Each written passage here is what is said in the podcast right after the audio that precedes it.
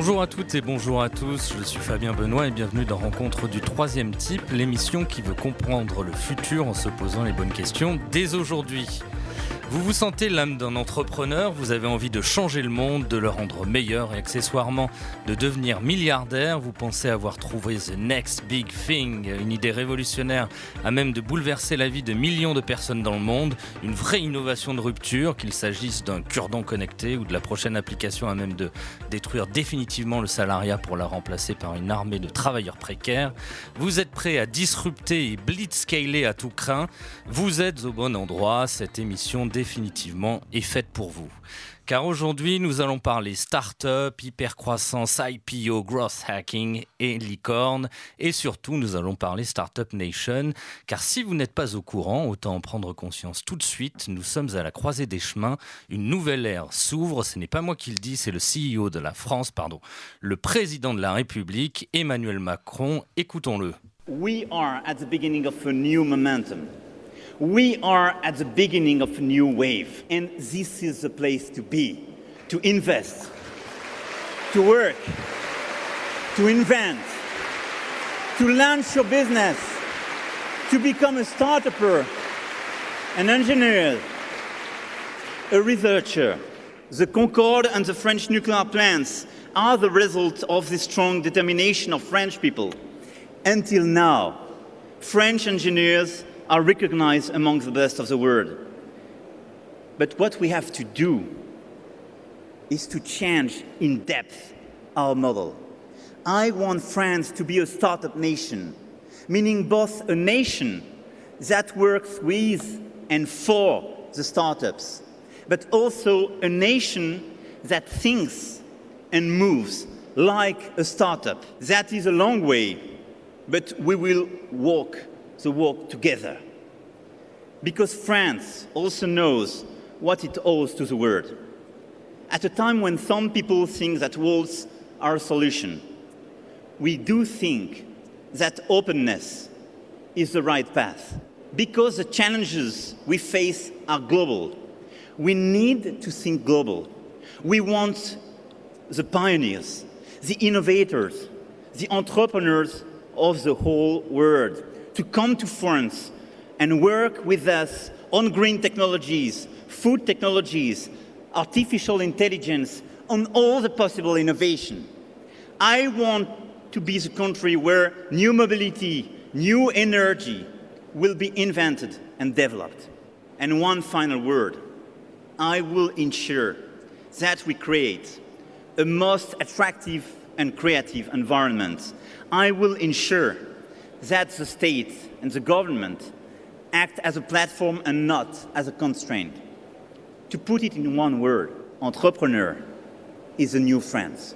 Vous apprécierez sans doute l'excellent accent de notre président de la République. Je veux que la France soit une start-up nation, une nation qui pense et agit comme une start-up. Qu'est-ce qu'une start-up nation justement? De quel projet politique cette start-up nation est-elle le nom? Et avant cela, comment peut-on définir une start-up? C'est une bonne question. Pour répondre à tout cela, à ces questions ô combien contemporaines et les explorer, nous recevons aujourd'hui Arthur de Grave. Arthur, bonjour. Bonjour. Arthur, vous avez cofondé l'agence de communication Stroika. Vous enseignez à Sciences Po Paris vous avez surtout publié un essai, d'aucuns diraient un pamphlet, intitulé Startup Nation Overdose Bullshit aux éditions Rue de l'Échiquier. Ce discours d'Emmanuel Macron prononcé au, Salon Vivatech en 2017, euh, rendez-vous parisien de l'innovation et de la tech, comme on dit aujourd'hui, c'est la scène introductive de, votre livre. C'est aussi le, déclencheur, en, un sens, de, votre entrée en écriture. Euh, autrement dit, quel a été votre projet, pour utiliser ce mot, avec ce livre? Alors oui, euh, bah, écoutez, j'étais totalement dans un mode projet hein, sur ce livre. On a itéré euh, plusieurs MVP avec l'éditeur avant de trouver un, produit qu'on pouvait sortir. J'arrête le, jargon start on pourra peut-être on pourra peut-être le décrypter un petit peu tout à l'heure, parler de, de, ce langage hermétique voire ésotérique. Mais effectivement, je trouve que ce discours Euh, bon, il patine un peu sur la fin, hein, quand même. On, s'ennuie, hein, ça, part un peu dans tous les sens, mais jusqu'à ce point d'orgue qui est I want France to be, euh, avec cet accent un peu, ce faux accent américain, to be a startup nation, a nation that uh, thinks and moves like a, like a startup. Il est intéressant parce qu'il y a tout le glissement de l'idéologie Startup Nation dans ce discours. Ça commence par il faut qu'on investisse dans les startups, il faut qu'on ait une politique proactive, parce que c'est important. Alors on peut en discuter, mais en gros, c'est important pour l'économie française de financer l'innovation, de financer les jeunes entreprises, pourquoi pas. Mais il y a ce glissement insensible dans ce discours. On commence sur ces notes, après tout, assez classiques, hein, investissons sur les startups, à I want France to be a startup nation. Je veux que la France pense et, bouge comme une startup. Et là, c'est quelque chose de très différent. Il s'agit plus simplement de financer les startups et de financer des incubateurs et d'occuper une partie de la jeunesse bourgeoise française pendant quelques années. Non, là, il s'agit de euh, transformer en profondeur l'idéologie du pays. Alors, on va y venir justement. Il y a plusieurs euh, dimensions finalement dans la Startup Nation telle que vantée ou promue par, par Emmanuel Macron. Euh, vous dites au, début de votre ouvrage qu'il faut prendre l'expression de Startup Nation au sérieux et non pas s'en moquer comme je le faisais précédemment. Je m'en moque beaucoup aussi. Hein. Qu'est-ce que vous vouliez dire par par là justement qu'il faut la considérer, comme vous venez de le dire, comme une idéologie, euh, qu'il faut la décrypter euh, et prendre au sérieux finalement à chaque fois qu'on nous parle de Startup Nation plutôt que d'en ricaner? Bah, C'est pas facile de prendre ce, discours-là au sérieux parce que d'ailleurs je constate que depuis, j'ai pas entendu très souvent l'expression dans la bouche d'Emmanuel Macron ces derniers temps. Il a été bien sûr au devant des startups, il accueille des startupers à l'Elysée, mais remettre en avant ce concept de Startup Nation, il me semble qu'il l'a pas fait depuis un certain temps. Comme si, une fois que ce discours avait été prononcé, ça lui était un petit peu revenu dans la face sous forme de ricanement effectivement. J'ai l'impression qu'aujourd'hui, l'expression est assez rarement revendiquée par des start par des oligarques, par euh, des gens de l'écosystème, comme on dit, mais qu'il est plutôt utilisé comme une insulte de la part d'opposants. Ce qui est assez naturel, parce qu'effectivement, il y a quelque chose de profondément ridicule dans, ce discours. On, l'entend dans le discours du président à Vivatech. Il y a quelque chose de pas très construit, il y a quelque chose d'un peu ridicule dans ce discours qui s'exprime, enfin qui est construit en anglais, euh, qui mime les codes, pour le coup, de la Silicon Valley. On est, plus dans une conférence TEDx que dans le discours d'un président de la République. Et donc, ça prête à rire. Le problème, c'est que oui, on a envie de ricaner, oui, on a envie de se marrer. Oui, aujourd'hui, le terme sert plutôt à critiquer le gouvernement et à critiquer tout ce qu'il incarne plutôt qu'un cri de ralliement pour, le, pour l'écosystème startup. Et pourtant, il faut quand même acter que c'est un discours, enfin, c'est ce type de discours qui gouverne le pays aujourd'hui. Et donc, euh, il faut réussir à se mouvoir dans cet espace euh, un peu désagréable, un peu, un peu étrange, entre la tentation de se marrer franchement et euh, la volonté d'analyser, d'essayer de décrypter les discours. Le problème, c'est que c'est un discours, quand on s'amuse à chercher un petit peu les occurrences du côté du pouvoir politique de la référence Startup Nation, on se rend compte que ça sert un petit peu à tout et à rien. Parfois, il s'agit de faire du pays, enfin de faire en sorte que tout le monde soit entrepreneur dans le pays. Parfois, il s'agit de bouger et penser comme une start-up. Alors, je sais pas ce que ça veut dire pour un pays. Parfois, il s'agit de digitaliser les services publics. C'est en fait c'est un discours qui n'est pas très construit. On sent qu'en fait l'arrière-plan idéologique est pas et donc c'est ça qui est bizarre. En fait, c'est ça qui, qui doit pousser à aller chercher de plus près, à voir par-delà l'écran de fumée. On, sent que c'est pas très construit, ça, du coup ça fait marrer, mais c'est grave en fait qu'un discours euh, porté au plus haut niveau de l'État soit construit avec un tel niveau de paresse intellectuelle. Alors on va, on va décrypter un petit peu ce, discours de la Startup Nation et ses différentes dimensions. On parlait de la digitalisation de l'État, l'incitation à créer des startups euh, en France. Mais avant cela, les, les startups, évidemment, c'est pas nouveau. On en parle depuis plusieurs décennies. On tente de reproduire à tout prix le, modèle de la Silicon Valley euh, dans le monde entier, en France y compris. À quel moment ce, mot-là de startup est-il apparu? Et surtout, euh, à quoi renvoie-t-il finalement? C'est un type d'entreprise? C'est forcément lié à la technologie, pour, faire le naïf.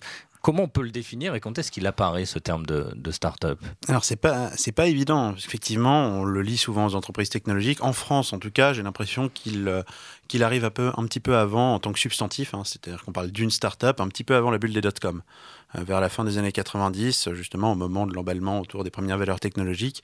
Et là, effectivement, le terme commence à commence à sortir du bois. Et depuis, il n'a pas disparu du langage courant dans les années 90, quand je me souviens, j'étais gamin à l'époque, mais on parlait, on disait une startup, c'est une entreprise qu'on peut créer avec euh, un euro ou un franc à l'époque. Je ne sais pas si on était déjà passé au franc. Enfin, on en était pas, on était un petit peu entre les deux. Euh, mais donc toute la mythologie de l'entrepreneur et de la startup en France est arrivée euh, un petit peu avant l'éclatement de la bulle des dot-com avec cette idée qu'on pouvait créer une entreprise à partir de rien et que c'était formidable. Alors ça, je pense qu'aux États-Unis, par contre, ça vous, vous saurez mieux que moi puisque vous avez écrit un bouquin sur l'idéologie de la Silicon Valley. Mais il me semble qu'aux États-Unis, on parlait pas mal de startup company mais c'est un terme qu'on a toujours utilisé. Hein. S'agit de, c'est une entreprise en, phase d'amorçage, une entreprise en démarrage. Que le concept s'est un petit peu singularisé, pareil, euh, dans les années 80-90. Enfin, corrigez-moi si j'ai tort là-dessus. Non, non, mais c'est vrai qu'on a beaucoup, on a beaucoup parlé de, notamment, je, je me souviens de, de Fairchild euh, dès 1957 comme la première start-up euh, qui a fait appel à du capital. Ça s'appelait pas encore le, venture capital, hein. en l'occurrence, on n'était pas vraiment, mais souvent on parle d'elle comme d'une des, des premières start-up finalement. C'est vrai qu'au tournant des années 90, peut-être avec Netscape, qui incarne un petit peu une entreprise avec peu d'employés, créée relativement rapidement, et qui arrive sur les marchés de manière fracassante et qui fait une entrée en bourse fracassante. Euh, et on se dit que voilà, on a un peu la formule magique. Justement, comment on pourrait la définir, la formule un peu start-up? C'est quoi? C'est euh, cette idée d'entrer en bourse, de faire un home run, comme disent les Américains. Quelle substance on peut lui donner euh, au-delà peut-être de sa structure légère, de son rapport à la technologie euh, et de ces choses-là Ce qu'on peut dire, c'est déjà que si on veut jouer un peu sur la corde de la mythologie startup, toute entreprise a commencé dans un garage. Enfin, vous prenez Harley Davidson, je pense que Peugeot a dû commencer dans un garage aussi. Ce qui est intéressant, c'est que passer un certain stade de développement, euh, ces grosses boîtes qui ont été créées il y a 100 ans, euh, qui ont commencé comme des petites entreprises un petit peu amateurs, une fois devenues des géants, cessent de graviter, cessent de, revendiquer cette espèce de, mythologie de la startup. Là, ce qui est intéressant, c'est que je pense que si on va dans la rue et qu'on demande à des gens de nous citer des startups qu'ils connaissent, ils vont vous dire peut-être Facebook ou Apple, qui sont des boîtes en fait qui, euh, pèsent des milliards, qui ont des, des dizaines de milliers d'employés dans certains cas, qui ne sont plus du tout des startups, mais qui continuent d'une certaine façon à participer de cette espèce de mythologie. Comme si justement la startup en fait n'était plus un type d'entreprise qu'on pouvait définir objectivement. Et c'est compliqué de définir une startup, hein, puisque c'est par définition une entreprise considérée à un moment T de son histoire euh, qui a certaines caractéristiques propres, hein, le, fait de ne pas avoir de modèle économique, le fait de rechercher l'hypercroissance, euh, le fait d'avoir une structure légère. Hein. donc il y a tout un ensemble de caractéristiques qui nous permettent de définir une startup, mais qui, à mon avis, nous permettent statistiquement, assez, quand je vois les statistiques INSEE sur les startups, je me demande un petit peu comment ils font.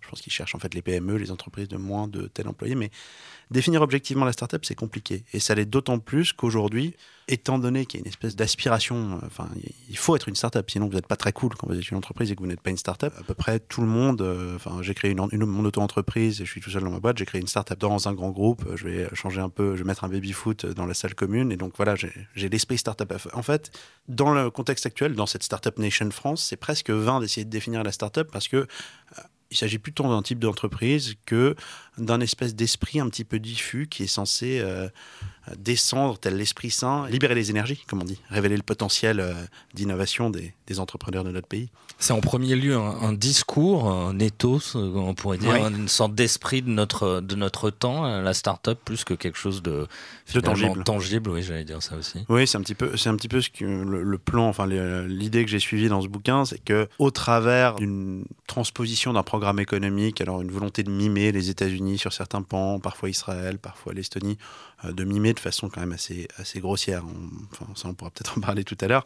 Mais sous couvert de mettre en place une politique économique, de déployer une forme de stratégie, ce qui correspondrait à une stratégie industrielle, on remarque que Macron, dans son discours, évoque le Concorde, euh, évoque des, gloires industrielles passées euh, françaises, qui ne sont pas du tout des produits de start-up par ailleurs, comme pour se placer dans cette lignée. Donc derrière cette volonté affichée de changer l'économie française, la véritable volonté de changer en profondeur l'éthos français. Bouger et euh, penser comme une start-up, on voit bien qu'on n'est pas dans le champ du marché, on n'est pas sur une question économique, on est sur une question vraiment de transformation, j'ai envie de dire, morale du pays.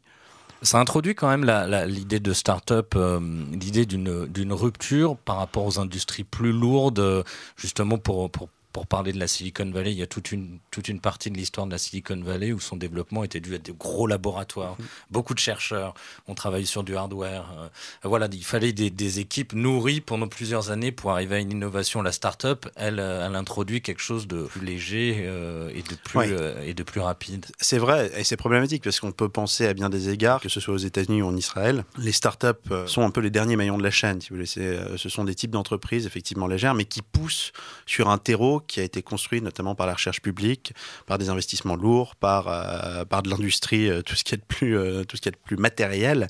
Et effectivement, on est un petit peu naïf quand on reprend la mythologie Startup Nation en faisant comme si ces entreprises étaient créées ex nihilo et comme si elles n'étaient pas le, dernier, la dernière étape d'une chaîne très complexe. Une startup qui crée, qui crée un truc hyper innovant d'un coup, ex nihilo, sans qu'il y ait jamais eu de recherche publique derrière, ça paraît quand même assez peu probable. je pense que ce que vous étudiez notamment dans votre livre sur, sur l'idéologie de la Silicon Valley le, le m'ont tracé. On a effectivement une, un continuum assez net qui est pas souvent mis en avant par les idéologues de la Silicon Valley qui justement se revendiquent volontiers comme libertariens entre, euh, entre la recherche publique, entre la guerre froide, le, les programmes militaires et compagnie. Euh, en France, on, fait comme si on pensait qu'on pouvait se passer d'avoir une stratégie industrielle, d'avoir des investissements lourds en amont, et comme si le fait de faire un très très gros incubateur et en donnant un blanc-seing à des étudiants d'école de commerce, euh, j'ai rien contre les étudiants d'école de commerce, hein, j'en ai fait, j'en suis sorti, donc je, je précise, il ne s'agit pas de les stigmatiser, mais croire que des startups comme ça, ex nihilo, vont créer de l'innovation de rupture, ça me paraît un petit peu euh, cavalier. Vous parlez justement d'Israël, vous dans votre ouvrage, vous en parliez à l'instant. On, on, a le sentiment que la région qui finalement incarne la start-up, l'esprit start-up, c'est la Silicon Valley, c'est la Californie. Vous, vous parlez plutôt d'Israël. Pourquoi justement parler de, de ce pays-là et de son écosystème à, à lui euh, entrepreneurial? Ah, C'est parce que j'ai benchmarké en fait. C'est euh, du benchmark. Hein. Euh, le premier truc, je me suis demandé d'où venait ce concept, si c'était un produit d'importation. Et à ma connaissance, le terme de Startup Nation vient d'un bouquin, un livre sur l'histoire du miracle économique israélien, Startup Nation. L'expression désigne davantage Israël, parfois ça désigne l'Estonie pour d'autres raisons, mais euh, la Californie n'étant pas un, un, pays à part entière, c'est un État. Par ailleurs, c'est un État dont la bonne santé économique est loin d'être due seulement au monde de la technologie et au numérique. Il y a une agriculture assez forte en Californie en réalité, mais bon, ça ne rentre pas trop dans la mythologie Startup Nation. Mais les États-Unis, qui sont un pays de plus de 300 millions d'habitants, euh, n'ont jamais, à ma connaissance, été désignés, dans leur ensemble comme, euh, comme une startup nation. Il est difficile de transposer le même type de modèle de société sur un pays de 300 millions d'habitants et sur un pays d'1,3 million d'habitants. Je crois que l'Estonie, c'est à peu près ça en termes de, en termes de population. Donc l'idée qu'on va pouvoir faire en sorte que l'économie d'un grand pays bénéficie à tout le monde juste en se basant sur les startups, c'est quand même un pari assez que personne, à ma connaissance, n'a essayé de faire, y compris Obama qui était très pro, pro startup pendant sa présidence. On ne monte pas une économie dans son ensemble sur euh, tout le monde ne va pas devenir entrepreneur aux États-Unis. Je pense qu'en France non plus. Euh, je pense qu'en vrai en Estonie non plus, mais c'est peut-être plus facile d'approcher le, chiffre. Mais on est trop gros pour faire ça. On va se poser la question de savoir euh, ce qu'il y a derrière ce tous entrepreneurs. C'est aussi une dimension de, la Startup Nation, en tout cas du discours tenu par Emmanuel Macron et son gouvernement. Mais en attendant, on va écouter un petit extrait d'un clip fort intéressant. Bonjour, we're La French Tech. Founders, startup employees, investors, and community builders. From Paris to Hong Kong. From AI to smart cities.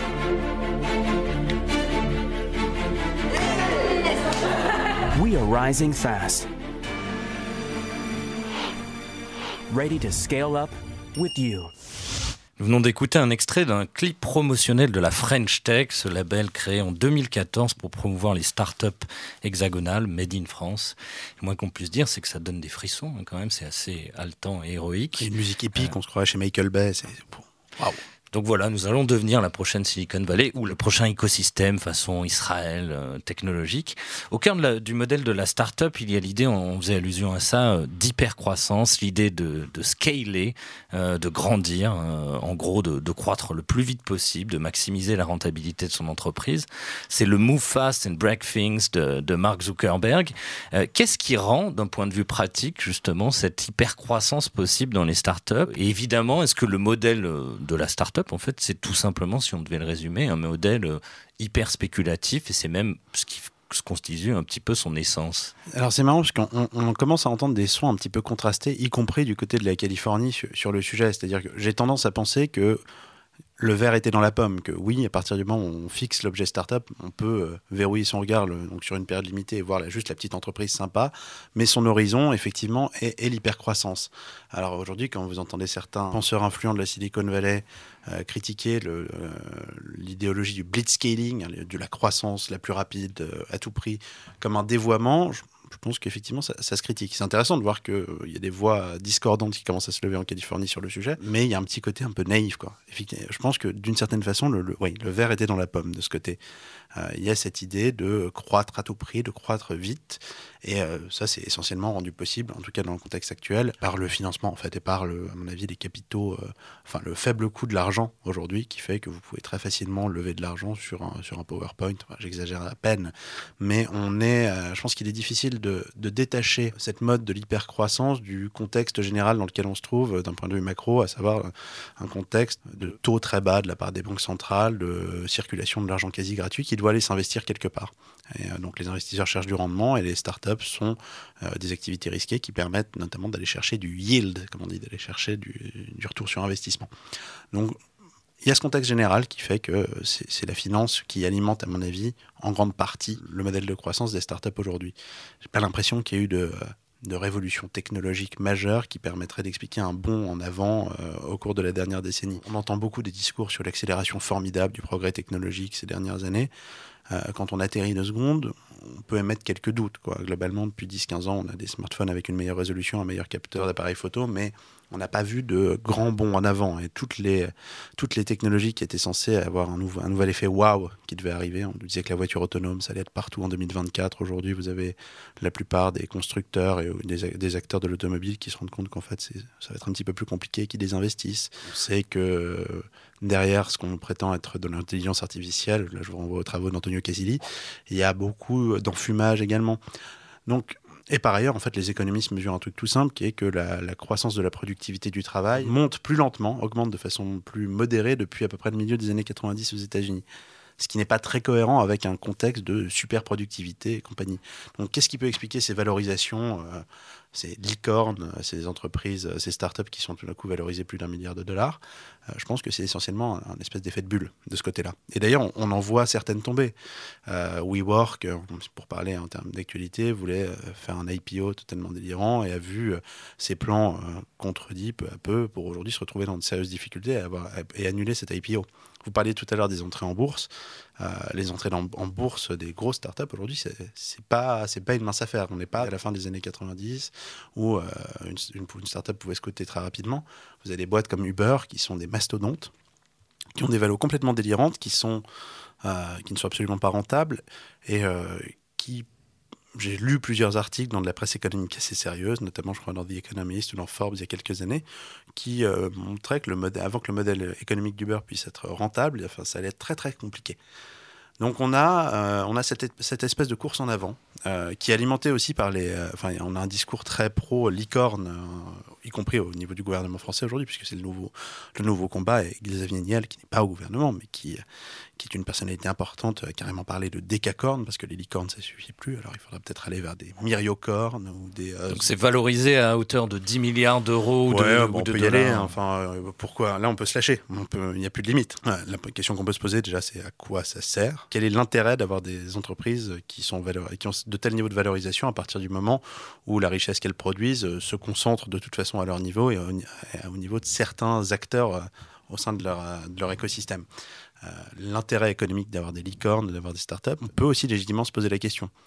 Euh, ce que fait notamment Patrick Artus dans une note de Natixis qui n'est pas, pas si ancienne que ça, que j'évoque dans le livre, qui montre que, euh, entre, que l'enjeu sera peut-être davantage la modernisation, y compris la numérisation à bien des égards, du système productif français, des PME qui sont un petit peu partout, et pas forcément de tout miser sur quelques startups qui sont concentrées euh, dans des centres-villes et qui en fait, euh, dont la bonne santé, même leur hypercroissance, il n'y a pas de raison de croire qu'elle va se répercuter, qu'elle va ruisseler, hein, pour revenir sur un concept qui est, que nos amis néolibéraux adorent, sur le reste de l'économie. En fait, c'est pas parce que vous avez un écosystème startup florissant que vous allez avoir le reste de votre économie qui va suivre. C'est pas magique en fait, il n'y a pas de courroie de transmission. Donc quel intérêt des licornes? Je ne sais pas. Euh, si on fait un petit peu retomber la fumée, je pense que ce type de valorisation est largement lié effectivement à un effet de, un effet d'aubaine et à euh, une pression financière. Il y a le rôle aussi euh, de ce fameux venture capital, de ce capital risque, pour reprendre la, terminologie française. il, y a, y a différents outils qui, qui, finalement font gonfler ces entreprises, leur permettent d'avoir des valorisations un peu, peu délirantes, parce que même si la bulle semble un peu, en tout cas, redescendre. Euh, si je dis pas de bêtises, Uber, c'est toujours 50 milliards. Oui, c'est toujours assez Ça a été plus haut, mais effectivement, c'est toujours très très haut. Vous, vous, écrivez dans votre ouvrage, une licorne, c'est un peu comme un bœuf aux hormones auquel on a collé une corne au milieu du front.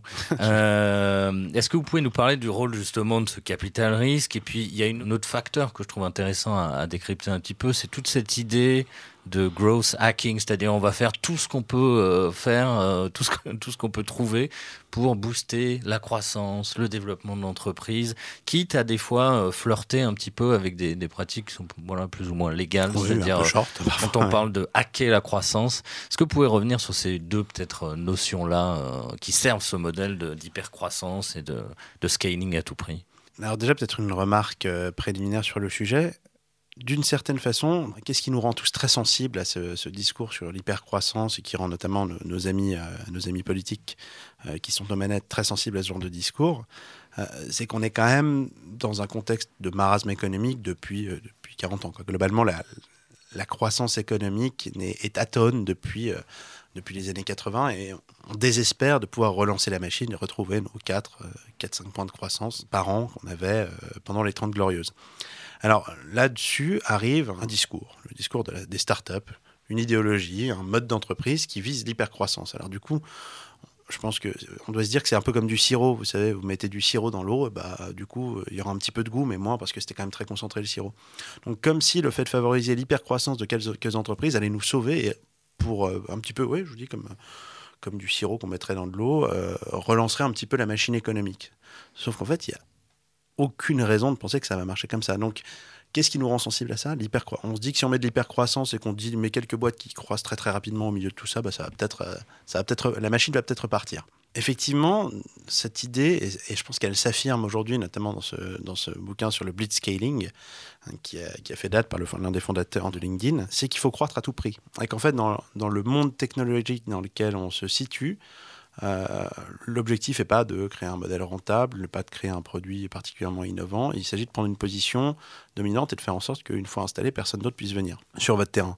C'est ce qu'ont fait effectivement les, euh, les géants du numérique, les GAFA aujourd'hui. Euh, Je pense notamment à un article de John Evans, qui est un journaliste de TechCrunch, expliquait que c'était la fin de l'âge des startups parce qu'en fait les GAFA aujourd'hui, d'anciennes startups, hein, qu'on conçoit encore un peu comme telles pour des raisons qui m'échappent parfois, avaient pris des positions si dominantes qu'elles étaient capables euh, systématiquement d'acheter euh, leurs concurrents potentiels et d'empêcher la fameuse mécanique euh, de la destruction créatrice. Donc du coup, les GAFA sont des entreprises comme les autres qui verrouillent des positions et l'idée, l'espèce d'angoisse fondamentale derrière l'idéologie startup, c'est de se dire en fait si c'est pas moi qui le fais, c'est un autre qui va le faire. Donc on verra ce qu'on fait après, on verra à quoi on sert. Euh, mais d'abord, on move fast et on break things, comme, euh, comme disait l'autre. Et donc, il y a cette angoisse, cette idée que euh, c'est manger ou être mangé. Il y a une espèce de darwinisme dans, dans cette idéologie qui fait que c'est l'hypercroissance ou la mort. Et, c'est largement alimenté en fait par, euh, par les canaux de financement et par le venture capitalism, hein, parce que le modèle d'un fonds d'investissement, c'est d'avoir une ou deux réussites sur un, sur un millésime, hein, sur un fonds, on va dire que vous, avez, vous investissez dans 10 entreprises, euh, donc vous répartissez un peu le, risque entre différentes sociétés. Le modèle n'est pas d'avoir 10 entreprises qui, euh, qui sont vendues correctement. Le modèle, c'est d'avoir euh, une entreprise qui a fait x2000, c'est d'en avoir 3-4 qui sont pas trop pourris et le reste, c'est des fours. Donc le, le modèle de financement est structurellement déséquilibré et amène et ce, ce déséquilibre se répercute sur l'ensemble de la chaîne. Parce que Euh, le, chiffre qui est communément admis, même s'il n'est pas forcément scientifique, euh, c'est dur de trouver des chiffres. C'est que 9 entreprises, 9 startups sur 10 euh, seraient vouées à mourir plus ou moins, ou euh, voilà. C'est au doigt mouillé, hein, c'est effectivement ce qu'on dit. C'est difficile d'avoir des chiffres, euh, des chiffres euh, sérieux sur ce genre de sujet. Euh, parce que, euh, en fait, une start-up, bah, comme on le disait tout à l'heure, c'est un objet qui est difficile à définir, qui est mouvant. Quand est-ce que ça commence, quand est-ce que ça s'arrête? Il y en a peut-être qui meurent avant même, euh, qui meurent au stade de l'idée, la fameuse idée, hein, qui est déjà une start-up en elle-même, bien sûr. Donc c'est difficile, effectivement. Mais oui, c'est un modèle d'entreprise qui, qui est structurellement risqué. Et qui intègre ce, qui intègre ce risque-là, y compris dans ses, dans ses schémas de financement. Finalement, est-ce que, euh, à regarder le poids écrasant des GAFAM, ces, voilà, ces monopoles euh, gigantesques qui d'ailleurs absorbent plein d'entreprises euh, technologiques Bien en sûr. permanence en les rachetant, euh, parfois pour récupérer leur technologie, mais le plus souvent pour les tuer. Pour Ah, Yahoo que- est spécialiste voilà. dans la matière. Voilà, pour éliminer la concurrence avant qu'elle ne se C'est du défensif. Si on, on regarde également ces valorisations boursières qui sont en train de chuter, on a le cas un petit peu emblématique de WeWork où ils ont carrément rétro-pédalé en se Ouais. disant on n'y va pas. Est-ce que finalement la startup c'est déjà has-been Alors là, moi, je vis, euh, comme tous les gens de mon époque, je vis dans une bulle de filtre. Donc, euh, j'aurais tendance à, du- à vous dire oui, mais je, je pense que c'est un, modèle qui bénéficie encore d'une certaine aura près du public. Mais il y a une espèce de malaise quand même vis-à-vis de, de cette idée de la startup. Je pense pas que, personnellement, il y a, il y a quelques années, euh, je trouve qu'il y avait une sorte de fraîcheur derrière, euh, quand j'allais à des événements comme le web en 2012, 2013, il y avait quelque chose d'assez rigolo, euh, presque contre-culturel. On sait que la, prétention contre-culturelle de la technologie en fait, est éminemment critiquable, qu'il y a toujours eu un biais autoritaire derrière l'idéologie technologique et l'idéologie numérique à bien des égards, mais il y avait quelque chose de, sympathique qui a disparu aujourd'hui. Je pense qu'on a perdu notre innocence. C'est-à-dire qu'on voit, je ne croise pas beaucoup de gens qui me diraient que de façon totalement univoque que Facebook c'est génial et que ça a transformé l'humanité pour le meilleur. Euh, donc déjà, ce, que nous a donné la tech, l'héritage de, cette génération d'entreprises technologiques est problématique, ce qui du coup met un petit peu à mal le, mythe originel de la startup. Et donc il y a quelque chose d'un petit peu décalé dans le fait qu'on le reprenne en France aujourd'hui, comme si on le prenait avec 10 ans de retard et qu'on mimait les Américains, mais bah, comme d'hab, avec un cycle un peu, avec un cycle de retard, oui. My name is Saeed Jabrani. I am the CEO of Ametabug, and we're here to revolutionize the way you report bugs on your mobile platform. Happen will revolutionize location based mobile news aggregation as you know it. We're making the world a better place through Paxos algorithms for consensus protocols. And we're making the world a better place through software defined data centers for cloud computing. A better place through canonical data models to communicate between endpoints. A better place through scalable, fault tolerant distributed databases Nous venons d'écouter une séquence culte de la non moins culte série Silicon Valley produite par HBO, série incontournable sur l'écosystème siliconien et la start-up évidemment, puisqu'on y suit les aventures de jeunes start-upers qui lancent euh, Pied Piper, je crois que ça s'appelle leur, produit, un produit pour compresser. Euh, voilà, et on suit, on suit leur parcours. Le monde de la tech et des start-up, ça a toujours été un discours, un storytelling, et vous le rappelez dans votre ouvrage, avec comme point Godwin cette fameuse idée de changer le monde, de rendre le monde meilleur. Pour revenir justement au, discours d'Emmanuel Macron et à son storytelling à lui, vous expliquez qu'il y a dans son discours euh, sur la Startup Nation deux dimensions dont, on a déjà fait, fait, état. La première consiste à vouloir faire de la, France un pays qui accueille, qui développe des startups, qui favorise leur, épanouissement, inviter chaque citoyen finalement à devenir un entrepreneur en puissance. Et la seconde dimension, elle consisterait à faire passer l'État en mode startup, à adopter ces, ces principes de gouvernance. Euh, vous faisiez également allusion à ça il y a quelques instants, le 17 le 17 septembre dernier, le président de la République et son secrétaire d'État en charge du numérique, Cédric O, ont donné écho à la première dimension de ce projet en affirmant que d'ici 2025, la France devrait enfanter de 25 licornes. Pour ce faire, 5 milliards d'euros seront investis dans les trois prochaines années. Comment vous avez réagi à, ce type d'annonce-là? C'est-à-dire, il nous faut des licornes et on va mettre de l'argent sur la table pour, euh, favoriser l'épanouissement de ce type d'entreprise. Bah, j'étais très très content parce que c'était la veille de la sortie du bouquin, j'avais vraiment l'impression qu'il me faisait une promo, euh, une promo gratuite. Hein. c'était, euh, c'était parfait de ce côté-là. Mon éditeur était très heureux. Je vous avoue que je suis de loin maintenant tout ça, parce que c'est un discours qui, j'ai l'impression d'en avoir un peu fait le tour et ça, me fatigue en fait. Je, je, vais revenir sur, à mon avis, la relative vanité du fait de, se donner comme objectif de politique économique euh, le fait d'avoir des licornes. je trouve qu'effectivement, ça, ça, ressemble un peu à un concours de. Enfin, vous voyez ce que je veux dire dans les mmh. vestiaires, c'est-à-dire qu'il y a quelque chose dont l'objectif, dont l'utilité m'échappe profondément. Ce qui me semble en revanche euh, plus problématique, il me semble que ça cache un grand vide en matière de, pensée euh, stratégique. J'ai l'impression que si on se dit que le futur du pays en fait se joue à coup de dé en faisant, euh, en mettant 5 milliards euh, sur, sur des startups sans considération vraiment du secteur, sans, considération stratégique là-dessus, je me dis qu'il y a quelque chose d'assez grave aussi parce que derrière ce que je vois c'est un, une absence totale d'idées quant à la direction que doit emprunter le pays sur, sur le plan on me dira que je suis un étatiste, que je, ressors les vieilles lunes de la, planification qui sentent bon euh, De Gaulle et Maurice Thorez, mais bon, je ne vois pas en quoi ce, type de, démarche tient lieu de politique économique. Le secrétaire d'État au numérique, lui en tout cas défend cette mesure en expliquant qu'il s'agit en premier lieu d'une question d'emploi. Euh, aux États-Unis, affirme-t-il, je le cite, entre un tiers et la moitié des créations nettes d'emplois sont liées au secteur technologique, contre seulement 10% en France. Et il ajoute, l'écosystème technologique français devrait créer 25 000 emplois d'ici 2020. En 2020, autant pour moi. Euh, vous soutenez justement le contraire dans, dans, votre ouvrage. Je vais vous rappeler l'exemple d'Instagram qui ne comptait que, que 13 employés au moment de sa vente à Facebook.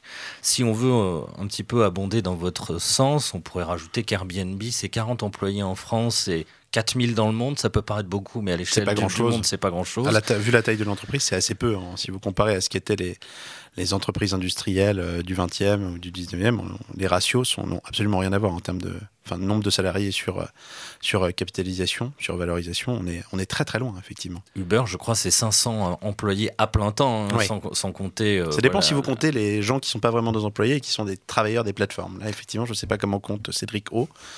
Bah alors du coup, quand, quand Cédrico nous, nous dit qu'il faut impérativement des licornes en France et que c'est une priorité pour l'emploi, c'est quoi? C'est bullshit pour le coup, euh, à nouveau?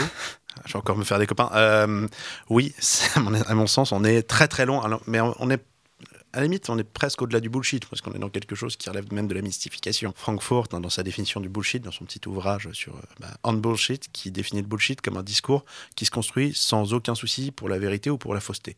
C'est-à-dire que celui qui bullshit, il vous raconte un truc et l'idée qu'il puisse raconter quelque chose de vrai ou de faux ne lui passe même pas par la tête. C'est-à-dire qu'il s'en fout. En fait, il ne parle pas pour ça. C'est la, différence du menteur qui lui cherche à tromper. Là, je ne sais pas exactement où on se situe, mais déjà, c'est une vieille antienne de nous dire que les entreprises sont là pour créer de l'emploi. Euh, la finalité d'une entreprise, c'est pas de créer de l'emploi pour la beauté du geste. La finalité de l'entreprise, c'est de faire du profit. Et alors, a fortiori, la start-up eu égard à son modèle, à son discours, à son idéologie, à son mode de financement, est encore plus une entreprise qui vise à faire du profit, puisqu'elle vise l'hypercroissance. Donc, euh, c'est pas l'abbé Pierre, si vous voulez, l'entreprise de ce côté-là. Ensuite, une entreprise, elle, elle embauche pas par bonté d'âme, mais elle embauche quand ses carnets de commandes sont pleins, généralement.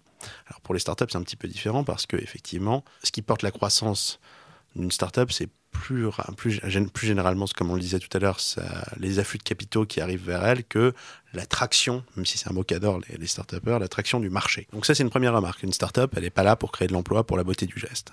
Ensuite, vous n'atteignez pas l'hyper-rentabilité en embauchant à tout va. Hein. Généralement, le concept, c'est quand même pas d'embaucher, euh, de, vous de vous mettre des charges fixes et des salariés, euh, une armée de salariés, parce que ça va être compliqué d'aller vendre ça à des investisseurs qui vont vous permettre, a fortiori, de... c'est un modèle déséquilibré qui a besoin d'avoir peu d'employés pour croître. Donc, par définition, il me semble qu'une start-up n'a pas, enfin, si vous voulez restaurer le, le plein emploi avec des startups, va falloir se lever assez tôt parce qu'elles sont vraiment, vraiment pas là pour ça. Et la dernière, bon après, on peut se dire un petit peu méchamment que 25 000 emplois, euh, on est quand même assez loin de, résorber le problème du chômage en France. Euh, mais bon, à la limite, 25 000 emplois, si c'était ça, très bien. Le problème, c'est que les emplois salariés qui sont, euh, qui sont créés par les startups sont des emplois généralement très qualifiés. Donc, étant donné que le chômage euh, dans ce pays concerne davantage les gens euh, peu diplômés, pas ou peu diplômés. Les gens qui sont assujettis au risque de chômage ne sont pas ceux qui seront embauchés par les startups. Alors ils, finiront peut-être sur un vélo à pédaler pour aller livrer des burgers ou à conduire une voiture noire pour, euh, pour transporter des gens. Euh, mais globalement, les startups recrutent à un niveau de qualification élevé. Donc on est mal barré pour, euh, pour régler le problème du chômage, même avec ces fameux 25 000. Dans le discours euh, d'Emmanuel Macron, de Cédrico, dans tout ce discours sur la Startup Nation, sur l'idée de favoriser l'essor des startups, il y a l'idée aussi qu'on doit tous devenir entrepreneurs. là aussi, c'est finalement une, une façon de, pousser plus loin des logiques néolibérales, de mettre finalement définitivement à mort l'idée du, salariat, de la protection sociale, de la solidarité. Si je pousse le curseur encore un peu plus loin, de, soutenir le démantèlement du droit du travail et la précarisation de, tous.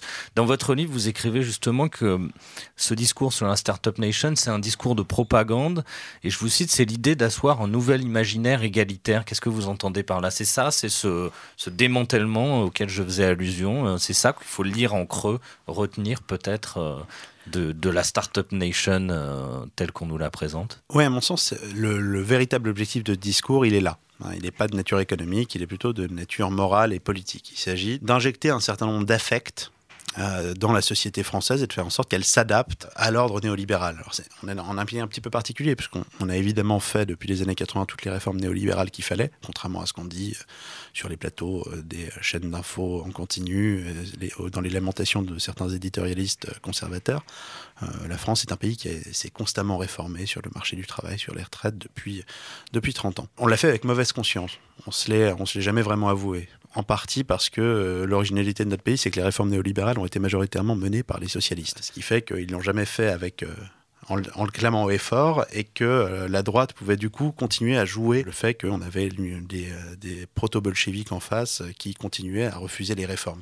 Donc on a été dans ce jeu de dupes pendant très longtemps. Si on peut reconnaître un, un mérite à Emmanuel Macron, c'est d'avoir effectivement rompu avec cette fiction et d'avoir dit maintenant, bah, l'agenda néolibéral, il est là et je vais le mener. Sans, sans, se masquer. Mais il avait besoin, à mon avis, de quelque chose, d'un imaginaire un petit peu positif derrière ça. Parce que le, le néolibéralisme, son mantra, et là je reprends le titre d'un ouvrage récent de Barbara Stiegler, c'est il faut s'adapter. C'est pas très positif, hein, si vous voulez. Donc ce discours-là, on l'a, on l'a, le discours de adaptez-vous les gars, parce que sinon vous allez vous faire bouffer par les Américains, par les Chinois, par euh, insérer n'importe quel pays en croissance derrière. On l'a porté à l'envie auprès des classes populaires, auprès de, de la classe ouvrière. On lui dit il faut s'adapter, on est désolé, c'est comme ça. Mais là, on arrive à un moment où euh, les gens qu'il faut convertir au néolibéralisme sont, euh, sont plus les classes populaires, sont plus les, la classe, n'est plus la classe ouvrière, mais on arrive peu à peu sur les classes moyennes et on remonte, on remonte, on remonte, on remonte au niveau de la société. Et euh, qu'est-ce qu'on dit? Est-ce qu'on va dire à des, gamins diplômés euh, qui ont bien travaillé à l'école et qui s'attendaient à avoir une, place un peu au soleil en sortant et qui ne l'ont pas On va leur dire juste il faut s'adapter parce que il faut, il faut la matraque suffira pas avec eux. Il faudra la carotte. Et la carotte, à mon avis, c'est ça, c'est la Startup Nation. C'est le fait de dire que c'est de glorifier, de faire de l'entrepreneur une espèce de figure euh, quasi euh, stakhanoviste, hein, pour reprendre une référence soviétique, et de, euh, de faire en sorte que ça devienne un idéal, un idéal moral, et qu'on ait envie euh, oui, qu'on ait envie d'être aussi fort que ce type qui a commencé parti de rien dans un garage et qui est devenu milliardaire, qui a la première fortune mondiale. Euh, on a envie d'être euh, de plus s'économiser, de se tuer à la tâche, de plus dormir, parce que les, vrais entrepreneurs, les vrais capitaines d'industrie, comme toujours, ils dorment trois heures par nuit.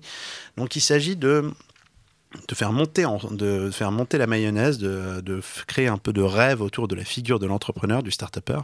Vous sortez là dans, sur l'avenue, vous allez à un kiosque et vous regardez les, couvertures d'un certain nombre de titres de la presse économique, notamment hebdo, vous verrez qu'on est souvent dans un truc assez hagiographique. Quoi. On glorifie la figure du de l'entrepreneur, du start-upper, euh, parce que comme ça, tout le monde va avoir envie de faire pareil.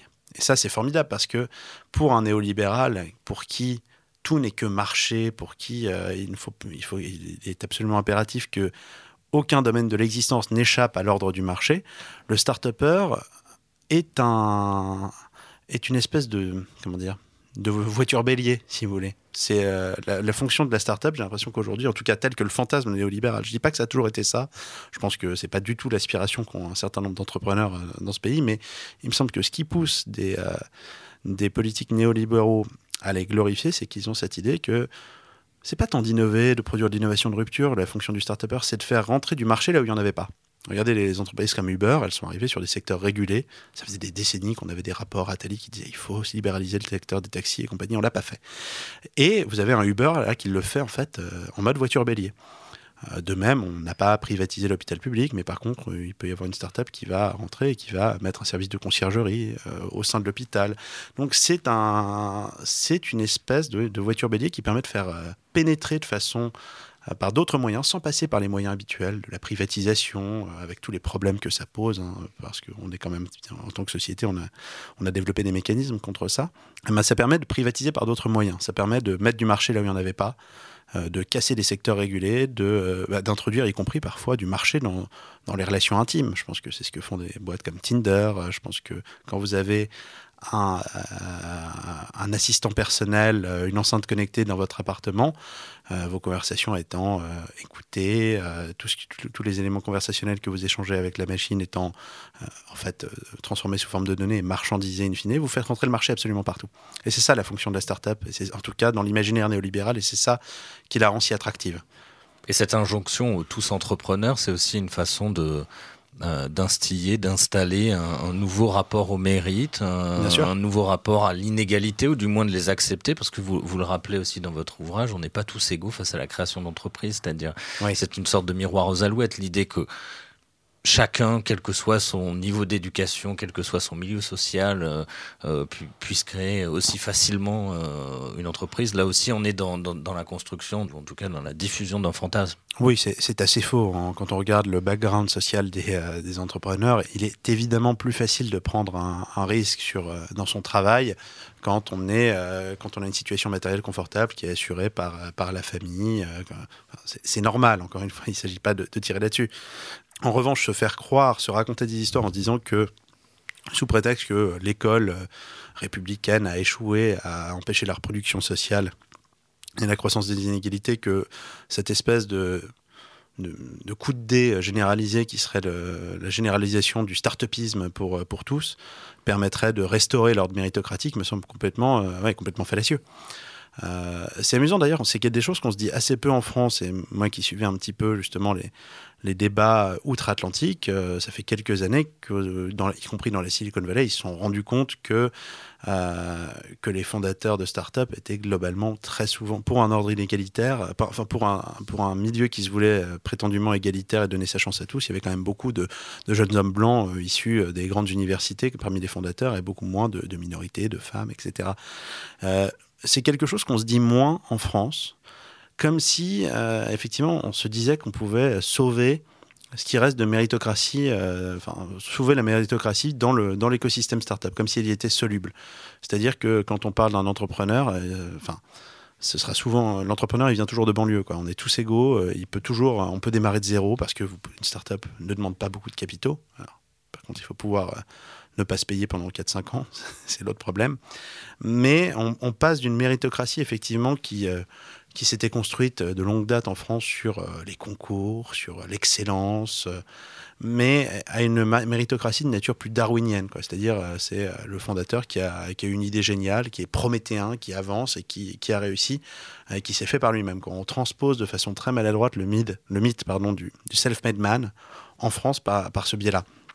Sauf qu'à bien des égards, oui, c'est faux. En fait, on le sait que c'est faux. C'est pour ça qu'on ricane, en fait, quand on entend parler de, de Startup Nation. C'est qu'on sait bien que c'est des conneries. Et puis finalement, quand on entend un président de la République nous inviter à tous entrepreneurs, c'est le même discours. Euh, sensiblement que celui du beurre qui nous dit vous allez tous devenir entrepreneurs en étant chauffeur d'une voiture, votre propre entrepreneur. Il y a, il y a, cette même. Euh, c'est là où il y a quelque chose de stakhanoviste, effectivement. Mmh. Vous savez, Stakhanov, qui était ce fameux mineur du Donbass, qui était censé avoir explosé tous les records d'extraction. Alors en réalité, il y avait, il y avait toute une équipe, euh, ils utilisaient de nouvelles machines. C'était un truc totalement monté en épingle par la propagande stalinienne, Stakhanov. Pour toute proportion gardée, on n'en est pas très loin avec la Startup Nation. C'est-à-dire que personne ne se fait absolument par lui-même. Euh, c'est plus facile d'entreprendre quand, euh, quand vous avez les reins solides et quand vous, avez, quand, vous avez quand vous avez un soutien financier derrière. Je ne dis pas que c'est le cas de tout le monde, hein. il, y a, évidemment des exceptions, mais il me semble que la majorité va plutôt dans ce sens-là. Et, euh, et, ensuite, en fait, on voit que ça crée une espèce de, de société à deux vitesses, un imaginaire à deux vitesses en tout cas. Je dirais par là que Stakhanov était glorifié comme une espèce de surhomme. Et justement, le, start-upper, enfin en tout cas l'entrepreneur à succès, le capitaine d'industrie qui dort peu, qui mange pas, euh, qui dit qu'il travaille 95 heures par semaine et que sinon on ne pourra pas changer le monde. Personne n'a changé le monde. C'est Elon Musk qui dit, je crois, personne n'a jamais changé le monde en travaillant 70 heures par semaine. Voilà, donc on a cette idée à la fois qu'il y a des êtres supérieurs, qui dorment pas, qui bouffent pas, qui, euh, qui ne font rien d'autre que travailler parce qu'ils sont possédés par leur idée. Donc ça, c'est c'est du coup, euh, ce sont nos élites économiques, et on doit les glorifier, les accepter et ne pas les questionner parce que nous sont supérieurs, mais physiquement, physiologiquement supérieurs. Il y a quelque chose dans leur chair qui les rend, qui les met à un autre niveau. Mais si on arrête de râler et qu'on lance un petit statut auto-entrepreneur, on pourra peut-être choper une petite parcelle de leur, euh, de leur grandeur. D'ailleurs, le terme d'auto-entrepreneur est, assez fascinant de ce côté-là. On a l'impression que, euh, effectivement, on crée un continuum, on crée une espèce de grande classe alors c'est formidable parce que non, c'est même pas une classe, parce qu'il n'y a plus de classe sociale dans ce genre de contexte. C'est Steve Jobs, le chauffeur Uber, même combat, parce qu'ils participent du même imaginaire, parce que ce sont des entrepreneurs. Entre le type qui a gagné des milliards en créant une boîte et euh, le type qui, euh, qui enfin le type qui, euh, qui gagne quelques bouts de chandelle en faisant du vélo pour livrer des burgers, il y a une espèce d'imaginaire commun. Et il faut qu'on soit tous ensemble dans cette société irénique et on est dans le même bateau. Auto-entrepreneur milliardaire, finalement, c'est quoi toutes ces différences? On va arrêter, il faut qu'on se mette tous ensemble et qu'on œuvre pour le, la grandeur de la France. Il y a une dernière dimension, peut-être qu'on peut évoquer rapidement euh, avant de. de, je, blaguais, je, blaguais, hein, je précise, si les gens le prennent en, en cours de route, c'était pour déconner. Avant de, clore cette émission, euh, c'est celle qu'on n'a pas trop évoquée. C'est l'idée de faire de la France, dans, son, dans sa gestion, dans la façon dont elle fonctionne, un pays qui, euh, qui fonctionne comme une, comme une start-up. Voilà, faire de, de la France une, une véritable start-up. On se situe finalement dans le même genre de logique néolibérale, c'est-à-dire que l'État numérique, numérisé, la dématérialisation, la flexibilité, la gamification, l'État plateforme. L'État plateforme, oui, j'ai euh, noté ce que disait Macron tout à l'heure, plateforme au lieu d'imposer des contraintes. Voilà, c'est encore le même type de discours, une sorte de, de, cheval de Troie pour dégraisser l'État, réduire sa masse salariale, euh, réduire son périmètre. C'est un peu ça. Euh... Ah, c'est complètement ça. C'est vraiment, c'est là où on c'est pour ça qu'on peut pas écrire beaucoup plus de 100 pages hein, sur ce sujet-là. C'est que on, réactive en fait à travers d'un discours qui se veut un peu moderne, on met plein de néologismes, de termes anglais un peu bullshit, euh, mais derrière la Startup Nation, on réactive beaucoup de vieilles lunes de la pensée française. Hein. c'est enfin, c'est l'inspection des finances, l'exat, j'ai envie de dire. C'est pas très très nouveau, effectivement, cette volonté de, de numériser. En fait, si on revient à la racine de ce que veut dire numériser, c'est mettre sous forme de chiffres. Donc, euh, gouverner un État euh, en vertu d'indicateurs chiffrés, prendre l'entreprise comme modèle de, de la gestion de l'État, euh, franchement, enfin, c'est vieux, ça remonte aux technocrates des années 30, euh, ça a été réactivé plus tard, mais tout ça, on, on ne fait que ripolliner euh, des, vieilles, des vieux fantasmes de la pensée française qui se dit bah, on va gouverner l'État, enfin on va gérer l'État comme une entreprise. voilà, c'est pas pas très neuf, c'est pas très novateur. Et parfois j'entends même, alors ça c'est peut-être un petit peu exagéré, mais quand j'entends l'État plateforme, au lieu d'imposer des contraintes, je pense, que, je pense à un autre moment, un tweet d'Edouard Philippe qui visitait les startups d'État, qui se félicitait de voir des fonctionnaires qui enfin trouvaient des solutions plutôt qu'imposer des réglementations. Euh, j'entends même des petits accents un peu, des petits relents poujadistes hein, de, de, vous savez, Pierre Poujade, enfin le mouvement poujadiste euh, au XXe siècle, qui, euh, qui vilipendait les, les, fonctionnaires, les intellectuels, enfin tous les gens qui, qui nous emmerdent finalement, alors que ce qu'il faut, c'est des solutions concrètes. Et je pense que ce qui plaît foncièrement, ce qui est nouveau, effectivement, la dimension qu'on ajoute à, cette vieille idéologie technocratique un peu poussiéreuse française, au-delà de, du langage un peu, du franglais un peu pourri et, de, des néologismes, c'est ce nouveau truc qui est le solutionnisme, qui a été euh, décrit en long, en large par, euh, par Evgeny Morozov, qui est cette idée qu'en fait, euh, a pas En fait, les problèmes politiques, euh, si on se pose et qu'on se met autour de la table, on trouvera la bonne solution. Il y a une solution de nature technique à tout problème politique. Alors que, bon, la politique, normalement, c'est l'art du consensus, le fait de euh, trouver des, euh, oui, des consensus provisoires entre des catégories de la population qui ont des intérêts qui divergent. Ça, ce serait ma définition de la politique, c'est pas que la mienne, hein, elle, est, assez standard. L'idéologie de la Silicon Valley que vous connaissez bien, et qu'on essaie de transposer dans, sous nos latitudes à, ce travers-là, en fait, reprend euh, ce, biais solutionniste en se disant que, bah, en fait, il faut créer des applications, arrêter de créer des réglementations. Euh, d'ailleurs, tout à l'heure, l'extrait de Silicon Valley que vous mettiez, on entendait justement ce, cet art du pitch hein, de la part des start c'est-à-dire que tout le monde parle de la même façon. Euh, le dispositif, c'est toujours un peu la conférence TED. D'ailleurs, le, discours de Macron ressemble à une conférence TED quand il parle en anglais comme ça.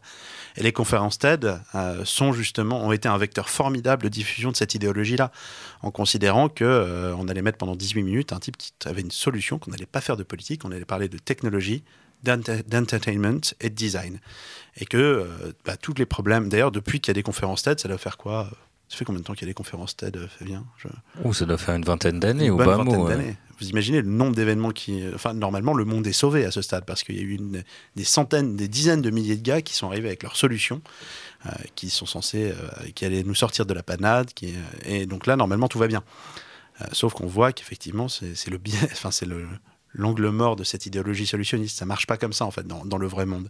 C'est pas en faisant des applications et les problèmes politiques, les problèmes de nature sociale, non, pas de solution parfaite et c'est certainement pas par les startups qui ont bien qui, ont des mérites. Il en faut, il en faut, il faut tout pour faire un monde, vous savez. Mais euh, c'est pas les startups qui vont sauver le monde. Voilà, c'est un, sans doute un bon mot de la fin.